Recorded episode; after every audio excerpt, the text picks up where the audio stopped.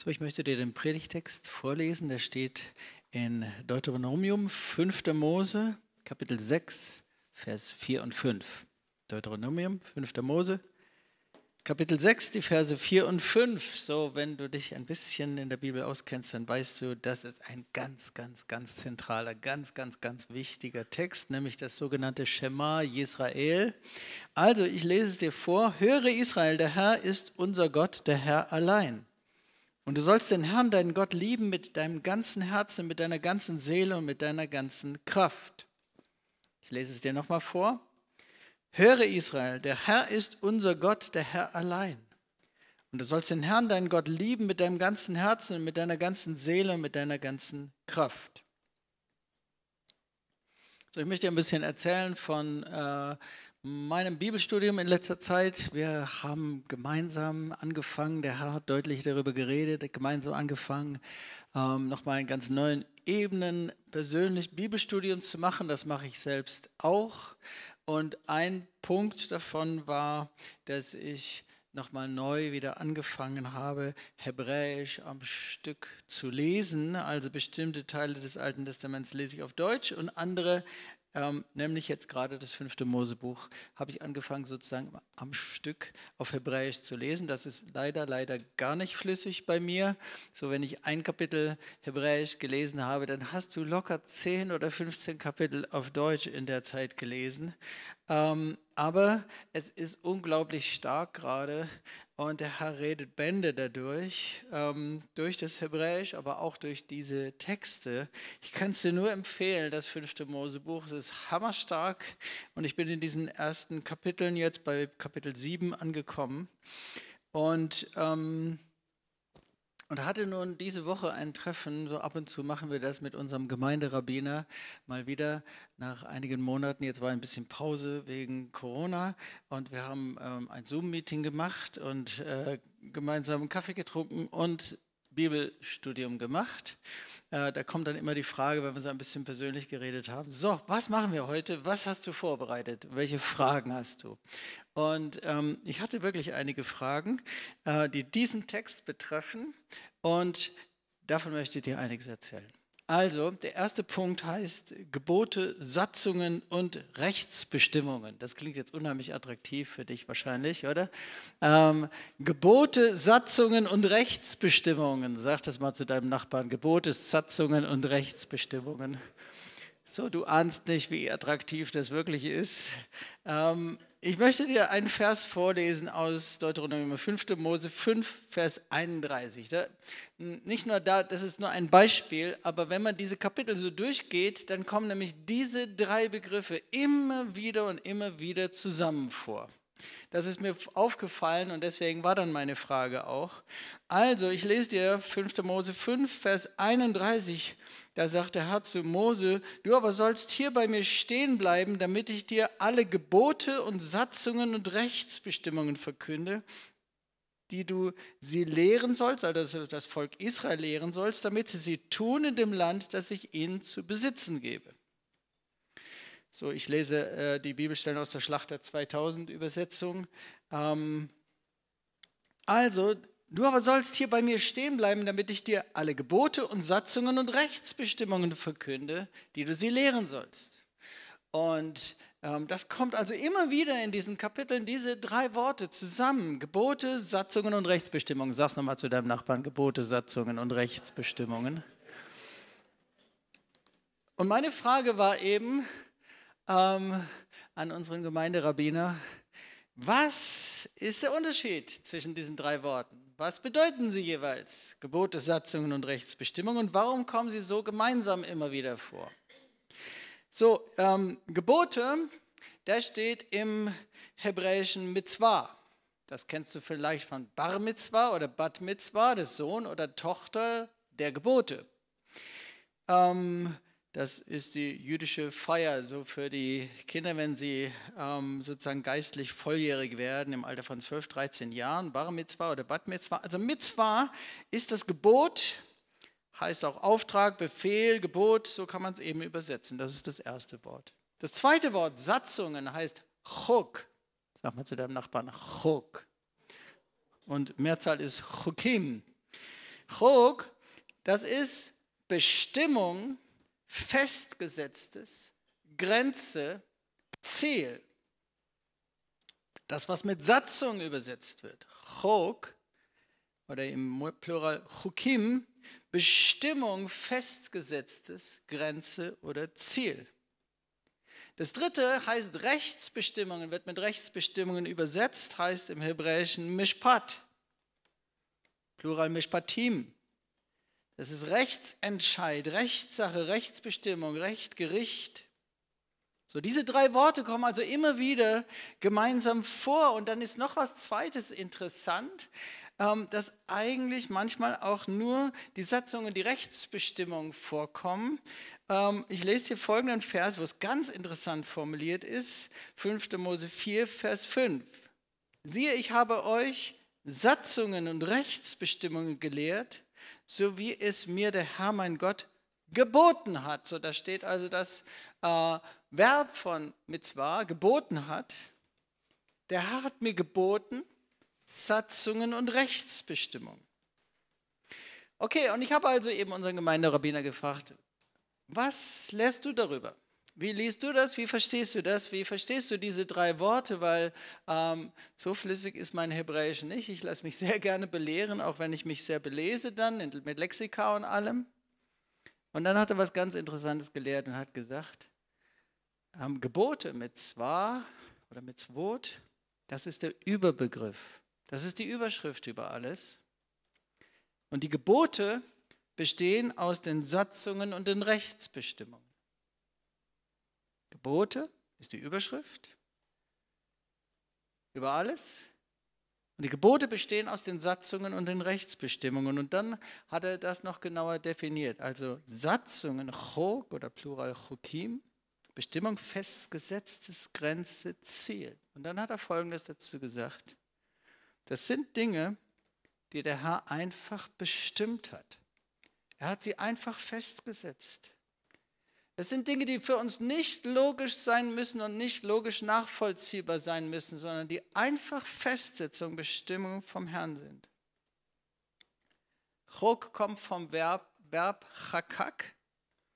Das heißt zum Beispiel ein Felsengrab einhauen. Oder es heißt etwas auf eine Tontafel einritzen etwas feststellen oder anordnen. So gibt es zum Beispiel einen Vers, der heißt, als er, also der Herr, als der Herr der Erde die Pfeiler festsetzte. Da steht Chakak, dieses Verb. Er hat die Pfeiler festgesetzt. Das heißt auch beschließen oder anordnen. Das andere, die Rechtsbestimmungen, Mishpat, Mishpatim, das sind Rechtsentscheide, Rechtssachen, Rechtsbestimmungen. Das sind Sachen, die eher unserem logischen Denken entsprechen, die wir nachvollziehen können und die auch oft unserem Gerechtigkeitsempfinden entsprechen. Natürlich auch, weil es der Herr so eingerichtet hat und gesagt hat und gemacht hat, auch in, so, in unser Herz hineingelegt hat. So, wenn man noch ein bisschen weiter studiert, also in diesen Kapiteln bis zum Kapitel 7, wo ich jetzt also gelesen habe, in diesen Kapiteln kommt auch die Wiederholung der zehn Gebote, deswegen heißt übrigens das fünfte Mosebuch Deuteronomium, das heißt damit zweites Gesetz. Und da kommt also die zehn Gebote nochmal vor im Kapitel 5. 5. Mose 5 wird das eingeleitet in Vers 1 mit folgendem Satz. 5. Mose 5, Vers 1. Und Mose berief ganz Israel und sprach zu ihnen, höre Israel, die Satzungen und Rechtsbestimmungen, die ich euch heute vor euren Ohren rede, lernt und bewahrt sie, um sie zu tun. Ich lese es nochmal. Und Mose berief ganz Israel und sprach zu ihnen, höre Israel die Satzungen und Rechtsbestimmungen, Chok und Mishpat, die ich heute vor euren Ohren rede, lernt und bewahrt sie, um sie zu tun. Und dann kommen die zehn Gebote. Und vielleicht weißt du es, die zehn Gebote wurden auf zwei Tafeln geschrieben, zwei steinerne Tafeln. Und so redet man von den zwei Tafeln der zehn Gebote. Und man könnte jetzt das zuordnen und sagen, weil das so hintereinander auch steht vorne, ähm, höre Israel die Satzungen und Rechtsbestimmungen, die Chukim und Mishpatim. Man könnte das auch so zuordnen, dass man sagt, die erste Tafel, das sind die Satzungen und die zweite Tafel, das sind die Mishpatim, die Rechtsbestimmungen. Die erste Tafel, die Gebote, mit denen die zehn Gebote beginnen, sind alles die Gebote erstmal, wo es einfach um Gott geht. Ich bin der Herr, dein Gott, der ich dich aus Ägyptenland, aus der Knechtschaft geführt habe. Du sollst keine anderen Götter haben neben mir. Du sollst den Namen des Herrn, deines Gottes nicht missbrauchen. Du sollst dir kein Bildnis machen und, und, und, und, und. Du sollst den Feiertag heiligen. Auch das hat mit der Beziehung zu Gott zu tun.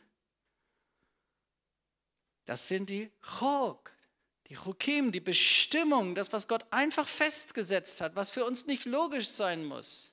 Es ist die Bestimmung, Grenze, Ziel. Die zweite Tafel, Mishpat, sind die Rechtsbestimmungen. Da werden die Beziehungen zwischen Menschen geordnet. Also ich möchte eins noch dazu sagen, das ist jetzt heute nicht das Hauptthema, aber das Gebot, ehre deinen Vater und deine Mutter, steht eigentlich auf der ersten Tafel. Das hat in erster Linie mit unserer Beziehung zu Gott zu tun. Und es hat gleichzeitig wie so eine Angel, weil es gleichzeitig der Übergang zu den Geboten ist, die, ähm, wo es um die Beziehung zwischen Menschen geht. Aber eigentlich steht als letztes Gebot auf der ersten Tafel und hat deswegen mit unserer Beziehung zu Gott zu tun. Wie wir mit unseren Eltern oder auch mit geistlichen Eltern und so weiter umgehen, das hat mit unserer Beziehung zu Gott zu tun. Als allererstes und dann erst mit unserer Beziehung zu Menschen.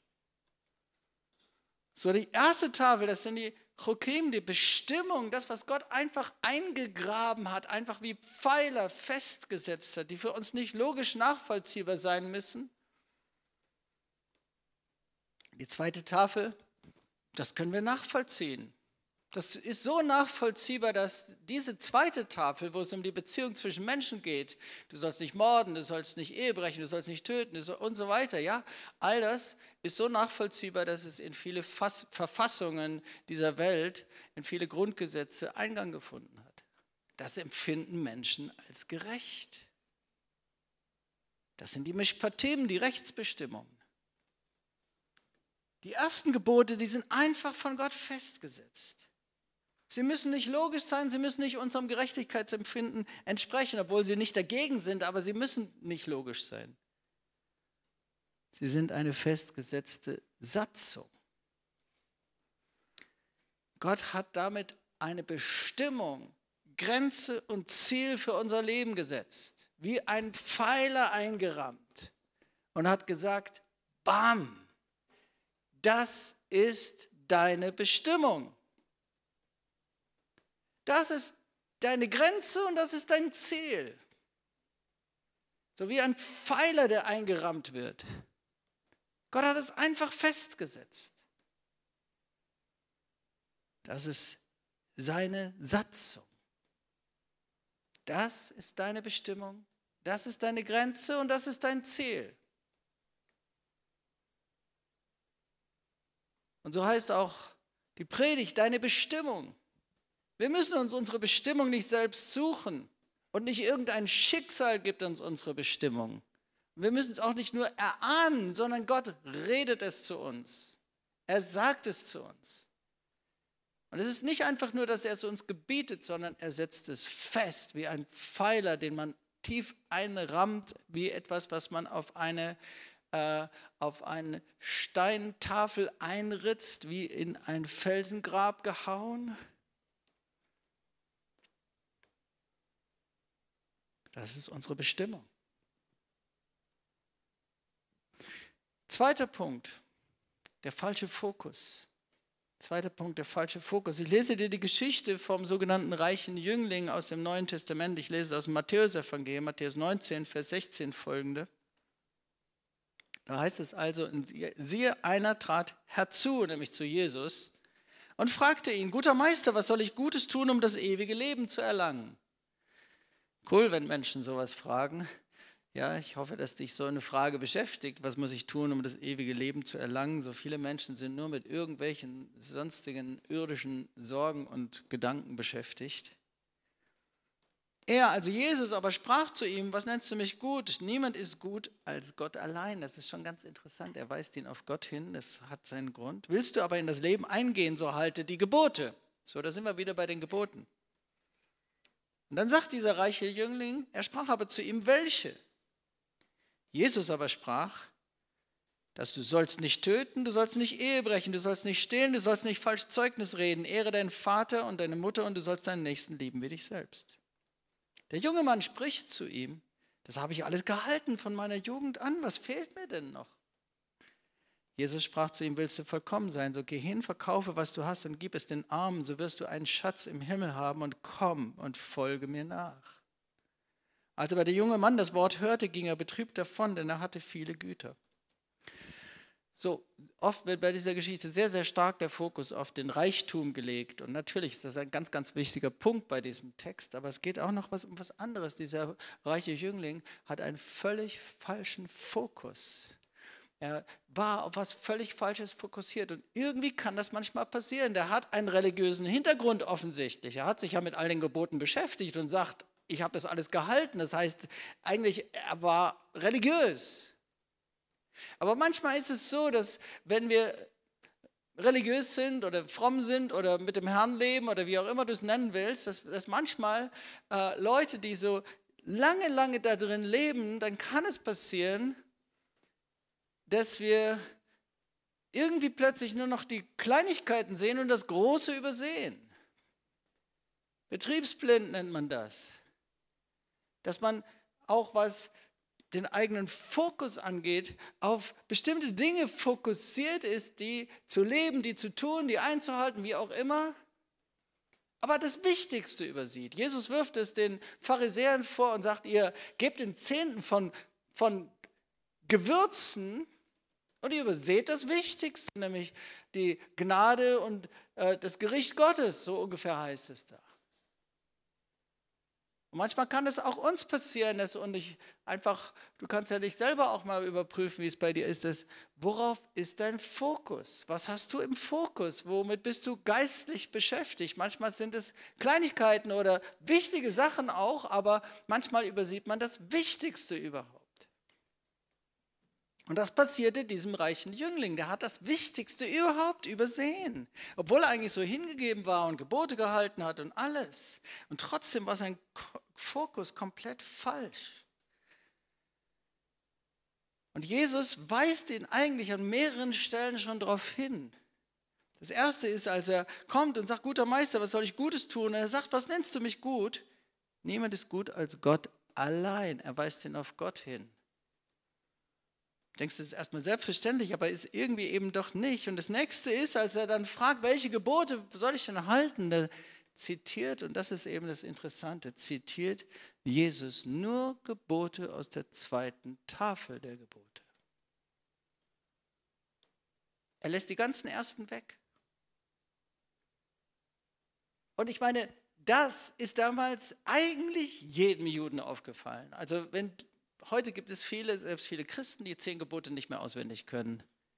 Aber Juden kannten viel, viel mehr auswendig als nur die zehn Gebote und erst recht die zehn Gebote. Oder diese Vers hier, Shema Israel oder sowas, das war völlig geläufig, es war völlig klar.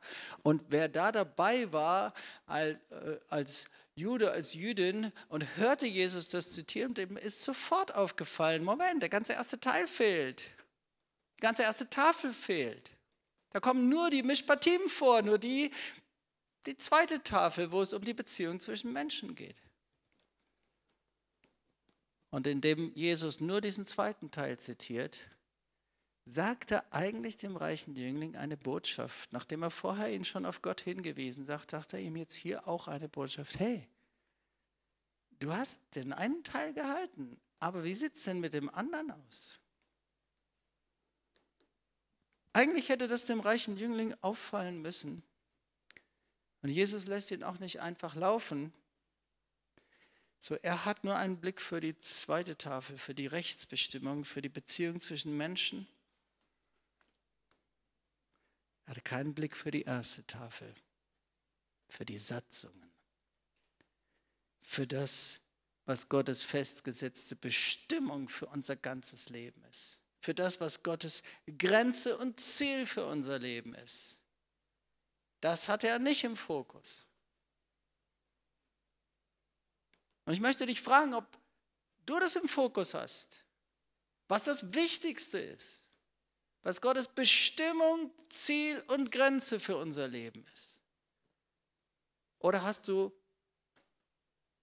jüdische Rabbiner haben mal gezählt, dass es 613 Geh- und Verbote in der Torah gibt. Und davon ist das Schema Israel wahrscheinlich eins. So, man kann 612 Gebote im Blick haben und davon gibt es auch kleinere Gebote. Und man kann sich kümmern darum, dass man den Zehnten noch von Minze, Dill und Kümmel gibt, so sagt Jesus. Und dann sagt er übrigens, aber das eine hättest du tun und das andere nicht lassen sollen. Er sagt nicht, dass das schlecht ist. Er sagt nicht, dass wir irgendetwas davon lassen sollen. Aber die Frage ist, ob wir das Wichtigste aus dem Blick verloren haben. Und ganz am Ende der Geschichte gibt Jesus ihm noch eine Chance. Wir lesen in Vers 21, Matthäus 19, Vers 21, Jesus sprach zu ihm, willst du vollkommen sein, so geh hin, verkaufe, was du hast und gib es den Armen, so wirst du einen Schatz im Himmel haben. Und meistens liegt der Fokus wirklich nur auf dem Reichtum von diesem reichen Jüngling. Natürlich, das war sein Problem. Jesus sagt es ja auch danach direkt noch zu den Jüngern. Aber es ging eigentlich nicht darum, einfach nur sein Geld zu verkaufen. Der entscheidende Satz kommt dann eigentlich erst noch, dass nämlich Jesus sagt, und komm und folge mir nach. Das eine sollte nur die, das Problem aus dem Weg räumen, nämlich sein Götze. Sein Geld war sein Götze, seine Güter waren sein Götze. Und das war, das war das Problem. Und deswegen lässt Jesus die ganze erste Tafel erstmal weg, weil er will ihn darauf hinweisen, du hast ein Problem. Irgendwie hast du den ersten Teil überlesen, was nämlich Gottes Bestimmung für dein Leben ist. Dass der Herr dein Gott ist. Dass du ihn lieben sollst. Mit deiner ganzen Kraft, mit deinem ganzen Leben, mit deinem ganzen Herz, mit allem. Das hast du irgendwie aus dem Blick verloren. Oder hattest du es nie im Blick? Und dann spricht der, der Herr das an am Schluss und sagt, hey, dein Problem ist, du schaffst es so, wie du lebst jetzt, nicht mir nachzufolgen. Dein Problem ist, du schaffst es nicht, in deiner Bestimmung zu leben, dass der Herr an erster Stelle in deinem Leben steht, dass er dein Gott ist und dass dein Leben ihm gehört. Und deswegen der Aufruf, das, sein Eigentum zu verkaufen, ist kein Selbstzweck, sondern es geht nur darum, das Problem aus dem Weg zu räumen, damit er dann den Ruf hören kann und komm, folge mir nach. Es ist der Ruf dazu, Gott den Platz zu geben, von dem die ersten Gebote sprechen. Es ist der Ruf dazu, zu der Bestimmung Gottes Ja zu sagen. Es ist der Ruf dazu, zu, dem, zu der Grenze und dem Ziel unseres Lebens Ja zu sagen, das Gott uns gesetzt hat.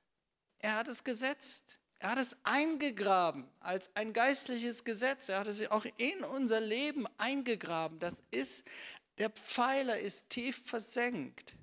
Darauf ist unser Leben gegründet. Und wenn dieser Fokus in unserem Leben nicht da ist, dann kann es sogar sein, du lebst religiös und du lebst eigentlich ordentlich und, und was weiß ich und du hältst Gebote und gehst doch am Entscheidenden vorbei.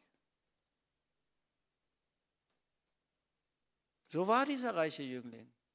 Der war moralisch top. Und vielleicht sogar religiös top. Aber er ist am Entscheidenden vorbeigegangen. Dritter Punkt, das Gebot. Dritter Punkt, das Gebot. So, ich habe dir den Anfang vom Kapitel 5 vorgelesen aus dem fünften Mosebuch, die Einleitung zu den zehn Geboten. Ich hatte gesagt, da steht im Mosebrief, ganz Israel sprach zu ihnen, höre Israel die Satzungen und Rechtsbestimmungen, die ich heute vor euren Ohren rede. Und dann kommen eben die zehn Gebote in diesen zwei Tafeln. Und jetzt geht es um drittens das Gebot. So, ich möchte dir nochmal die ersten Verse von Kapitel 6 vorlesen aus 5. Mose. Und dann kommen wir eben wieder zu diesem Schema. Israel, höre Israel, der Herr ist unser Gott, der Herr allein. Aber ich möchte anfangen bei den ersten Versen, direkt von Vers 1 an.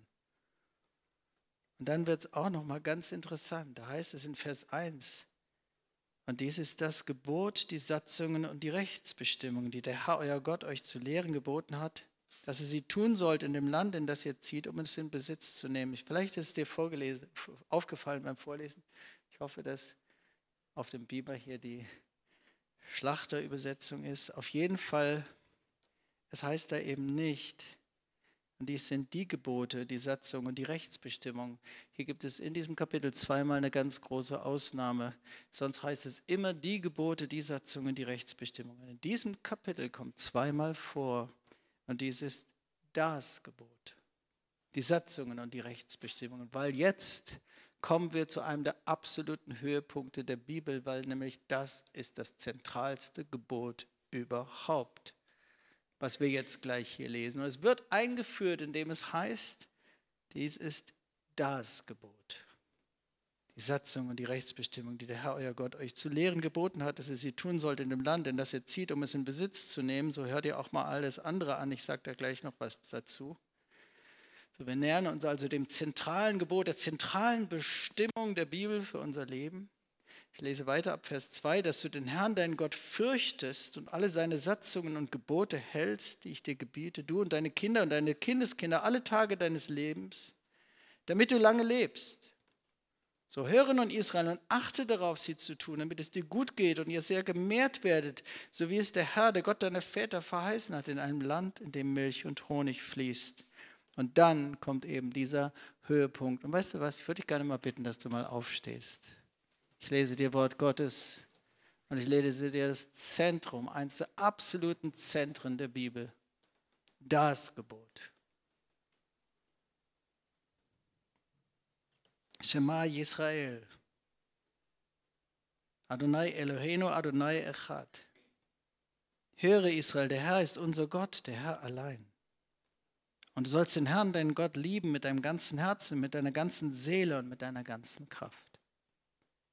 Lese es dir nochmal. Shema Yisrael, Adonai Eloheinu, Adonai Echad. Höre Israel, der Herr ist unser Gott, der Herr allein. Und du sollst den Herrn, deinen Gott, lieben mit deinem ganzen Herzen, mit deiner ganzen Seele, mit deiner ganzen Kraft. So, du kannst dich wieder setzen.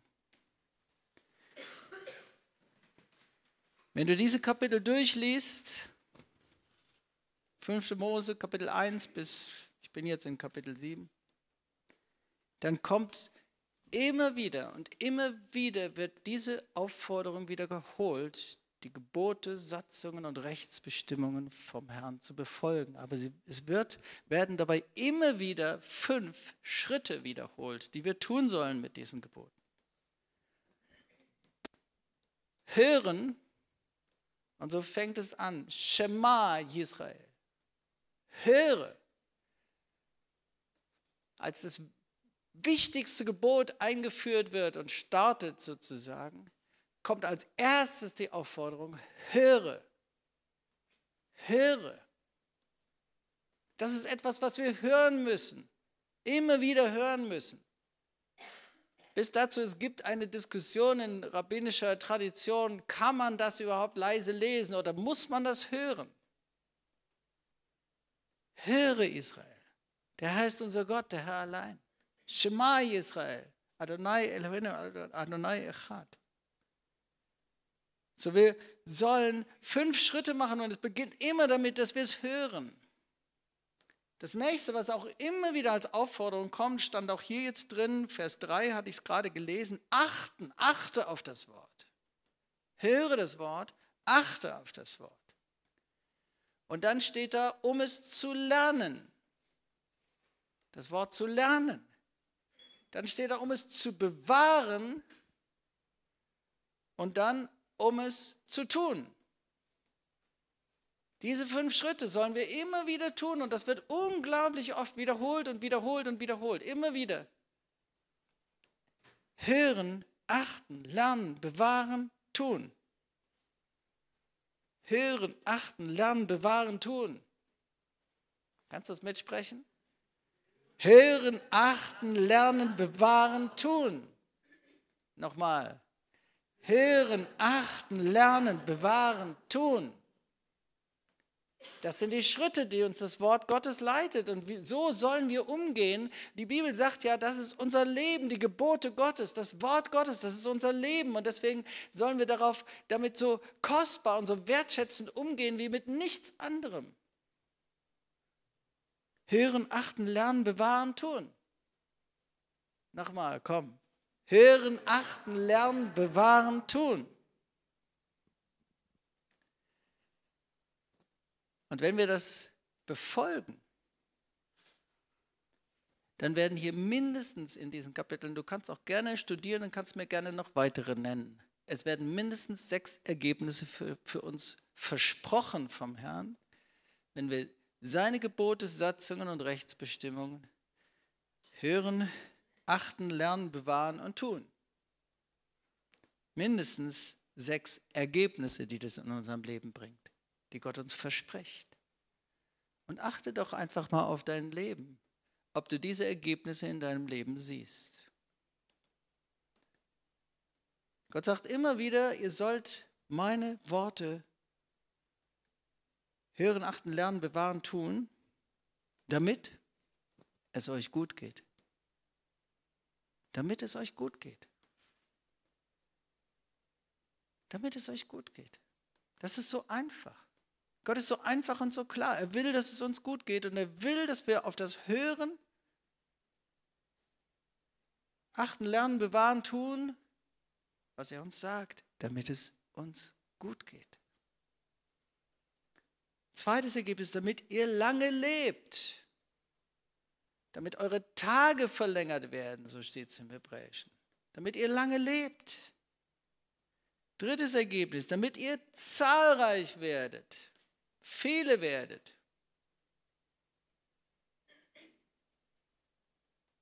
Multiplikation. An einer Stelle heißt es, dass kein einziger von euch, auch von euren Tieren, kein einziger unfruchtbar ist. Habe ich gedacht, das ist interessant. Ein unfruchtbares geistliches Leben von jemand ist ein Leben, das keine Veränderung bringt und durch das sich und durch, durch das nicht andere Menschen verändert werden oder sich bekehren oder so. Das ist ein unfruchtbares geistliches Leben. Der Herr sagt, wenn wir als Gemeinde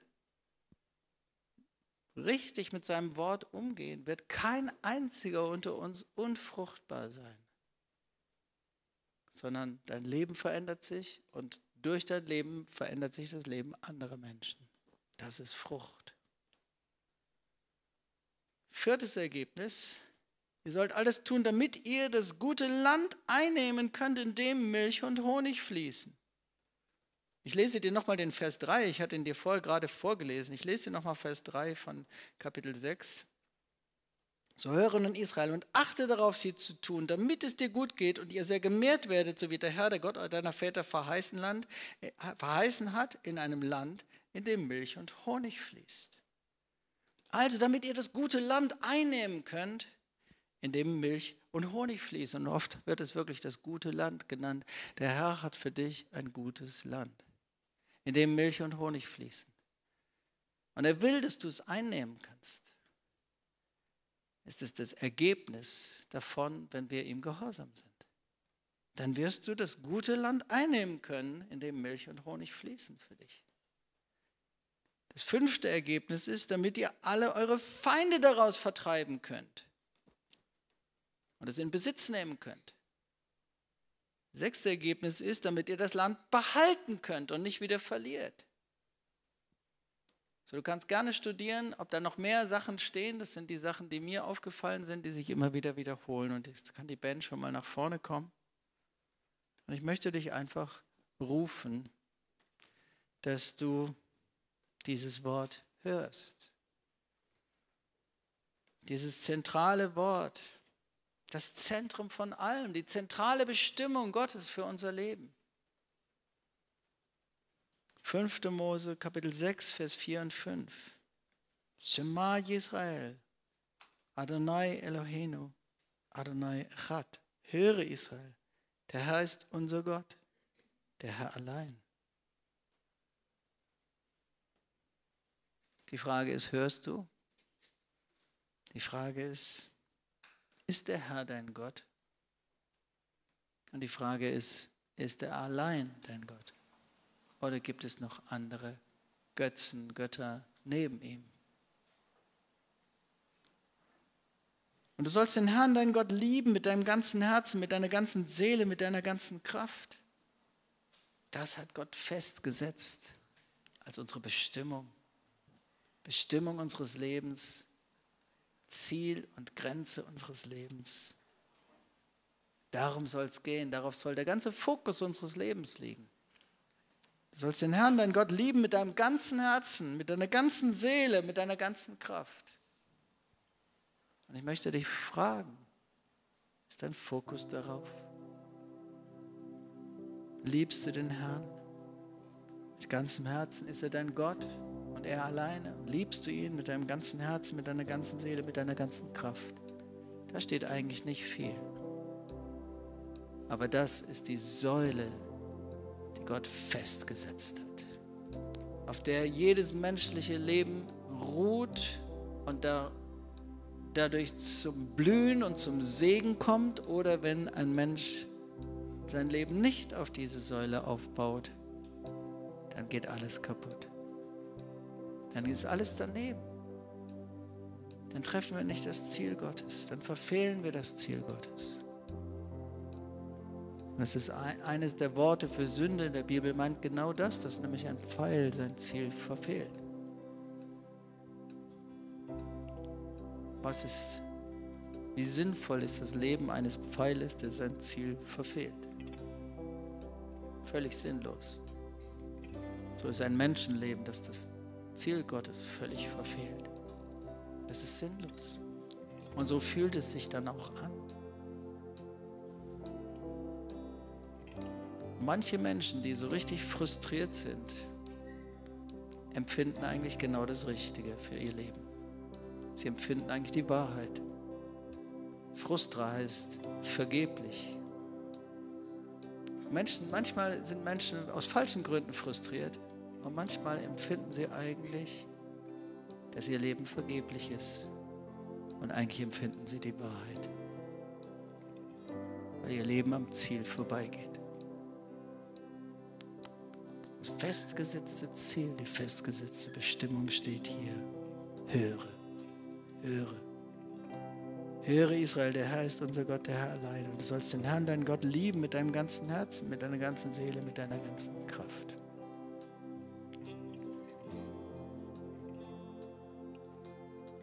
Und ich möchte dir noch einfach dazu fügen, das ist nicht was, was wir ganz alleine können.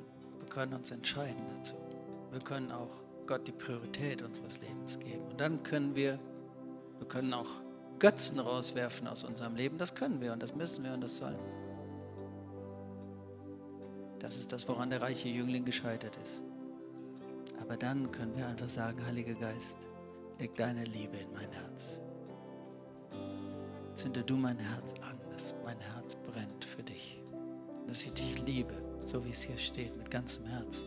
Dazu brauchen wir dann Taufe im Heiligen Geist. Dazu brauchen wir es, erfüllt zu sein mit dem Heiligen Geist. Aber dieses Wort, das treibt uns dahin, dass wir sagen, Heiliger Geist, ich brauche dich. Ich möchte Gott lieben mit ganzem Herzen, mit ganzer Seele, mit ganzer Kraft. Liebst du ihn? Komm, lass uns mal aufstehen. Und ich hoffe nicht, dass es bei dir so ist wie bei den Pharisäern, die den Zehnten von Minze, Dill und Kümmel gegeben haben und das Wichtigste völlig aus dem Blick verloren haben. Die Barmherzigkeit, die Gnade Gottes und das Gericht Gottes. So sagt Jesus. Ich hoffe, dass es bei dir nicht so ist wie beim reichen Jüngling, der sagt, ich habe doch alle Gebote gehalten, was fehlt mir eigentlich noch? Und er hat völlig das Wichtigste übersehen.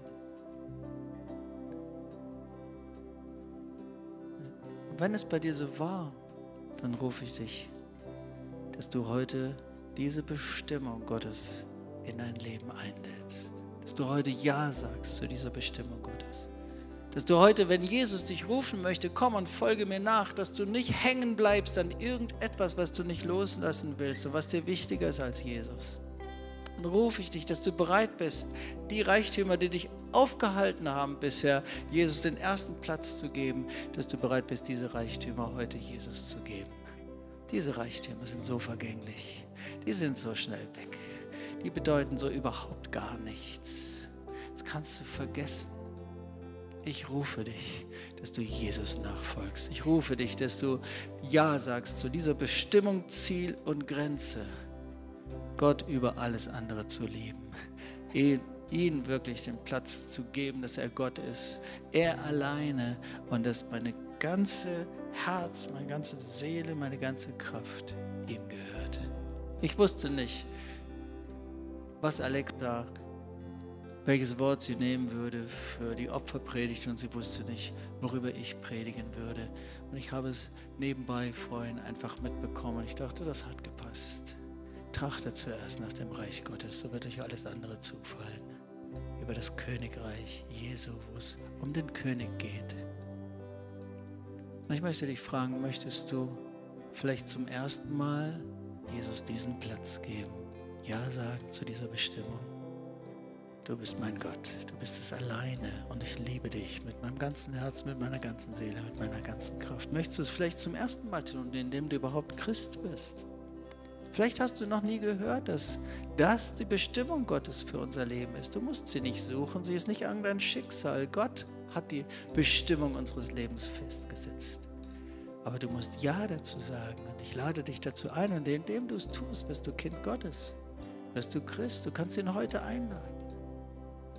Aber vielleicht sind auch Leute hier und du bist irgendwo abgewichen davon. Das war schon mal klar in deinem Leben. Aber jetzt ist es nicht mehr klar und irgendwie hast du den Überblick verloren. Du siehst den Wald vor lauter Bäumen nicht mehr und du hast aus dem Blick verloren, dass eigentlich das das Zentrum von allem ist, worum alles geht. Und ich möchte dich fragen, ob du einfach zu ihm zurückkommen willst und ihm das neu sagen möchtest. Ich gebe dir wirklich den Platz als Gott und kein anderer. Ich gebe dir mein ganzes Herz, meine ganze Seele, meine ganze Kraft. Und wenn es bei dir so ist, dann melde dich doch an deinem Platz. Wenn du entweder Jesus zum allerersten Mal so einladen möchtest, vielleicht bist du auch schon eine Weile irgendwo mit Jesus unterwegs, aber es war dir noch nie so klar. Jesus fragt dich. Er macht sowas nicht einfach in unserem Leben ohne unsere Entscheidung. Es ist unsere Entscheidung. Ich möchte dich fragen, wenn das zum ersten Mal bei dir so ist, und ich möchte dich fragen, auch wenn du merkst, du bist abgewichen möchtest zurückkommen, würdest du dich melden und sagen, hier bin ich, Jesus. Ich gebe dir neu den ersten Platz in meinem Leben. Ich werfe andere Götter raus und ich, das kann sein, dass es ganz konkrete Auswirkungen hat, dass du sofort merkst, es gibt irgendetwas, was du wirklich rauswerfen musst aus deinem Leben, was du abgeben musst. Wer ist da und sagt, ich möchte Gott neu den ersten Platz in meinem Leben geben?